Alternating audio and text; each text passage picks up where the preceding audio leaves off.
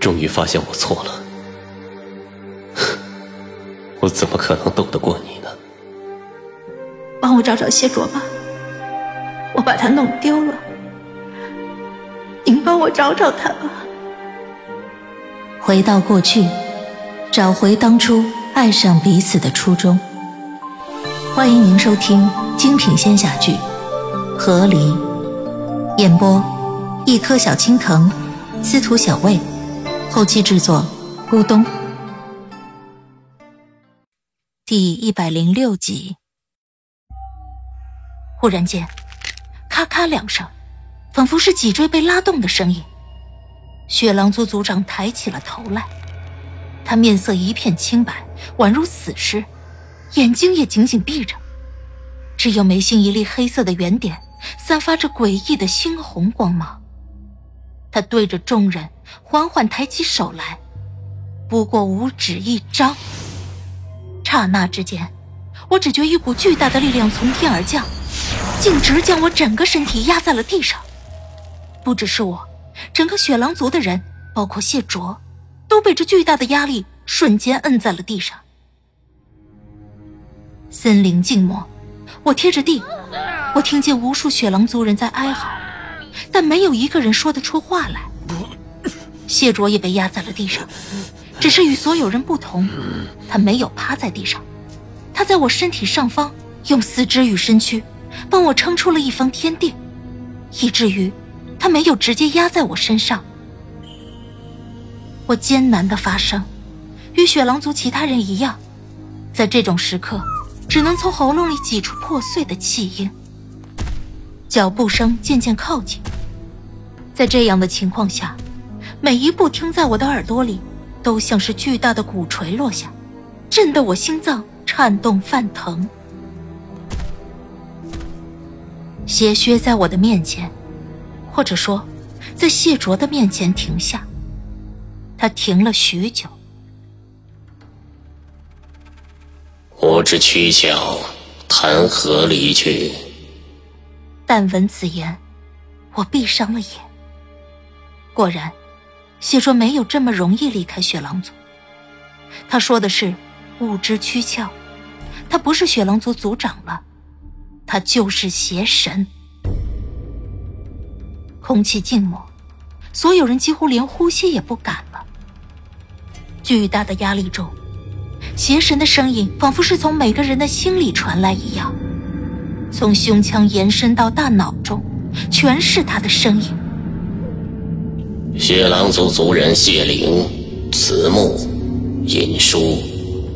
他报了三个名字，我便立即听到了不远处传来了三声惨叫。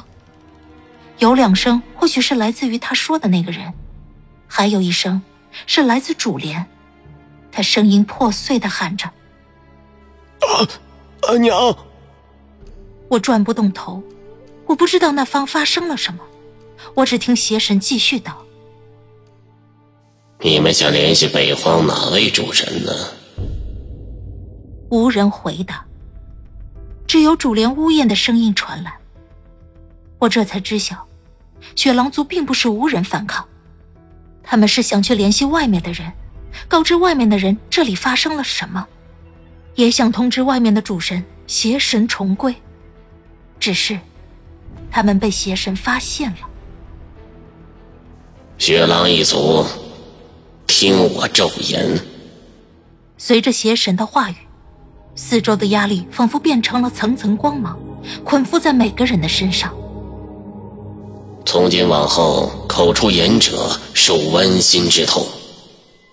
话音一落，四周压力顿时消失，我终于得以从地上站了起来。我立即看向谢卓，只见谢卓卸下压力之后，身体倒在了一边。我踉跄几步走到他身边，用脑袋拱了拱他的头。谢卓张了张嘴，小，便只一字。谢卓面色猛地煞白，他紧紧的捂住心口。我愣住，便在此时，身后传来无数雪狼族人的痛苦呻吟。我倏尔转头，但见雪狼族中每一个人都捂着心口，痛苦的在地上打滚。口出言者，受剜心之痛。我说话会疼，我一族受邪神诅咒，我说话会痛。一瞬间，我脑海中闪过此前谢卓与我吵架时说过的话。他说这句话的时候，每一次我都在气头上，每一次我都在心里暗骂他是个狗东西，每一次我都没有把这话当真。而原来，这竟是真的。我看着身后痛苦之中的谢卓，又转头看向面前呻吟的所有雪狼族人。邪神因为谢灵他们的反抗，处罚了每一个人，而他的处罚。却不是直接让他们不能说话，也不是杀了背叛他的人，因为我看见谢灵还在，他只是比其他人更虚弱一点。邪神只是下了一个诅咒，这个诅咒让雪狼族的人还可以说话，还可以背叛，但他们只是会痛而已。邪神给了诅咒之后，他依旧高高在上的审视着地上的蝼蚁，他在看他们。看他们能不能忍受着剜心之痛，看他们还敢不敢反抗。他不是在惩罚，而是在羞辱，羞辱这经年未消的战争，削减他们的意志，折磨他们的尊严。这邪神是个彻头彻尾的恶鬼。我心中恨得咬牙切齿，我转头看向邪神。我在梦中见过他，我却也从未有真正见过他。直至今日，我也不知道真正的邪神到底是何模样。他总是躲在不同的人身躯里，寄居在他们神魂最阴暗的角落里。他既是恶，也是卑鄙和懦弱。如今我看着他，也不是真正的邪神。他借着雪狼族族长的身躯，显然。这一个身躯已经要承载不了他的力量了，他浑身佝偻，哪怕刚给予了雪狼族诅咒，但他的双目依旧闭着。他当然不会让谢卓走，也不会任由雪狼族的人反抗，他才是这一族真正的复古之居。我心中恨意翻滚，而在这一瞬，仿佛他是感受到了什么一样，他的头微微偏向了我。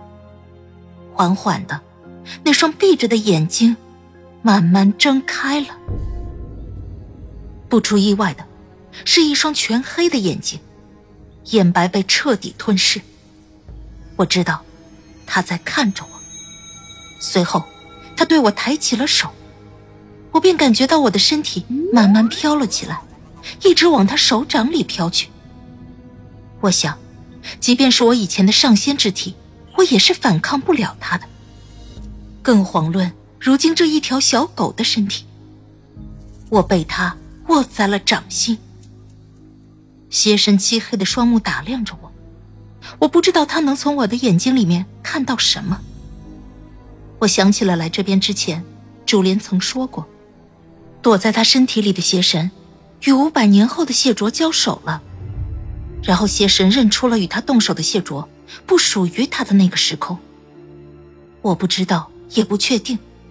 我如今用灵魄归来，进入一个小狗的身体，面前这个邪神是否还能透过这个身体看穿我的灵魄？绝对力量面前，我不敢露出丝毫的破绽。我让身体颤抖，一如真是一条恐惧怕高的狗一样。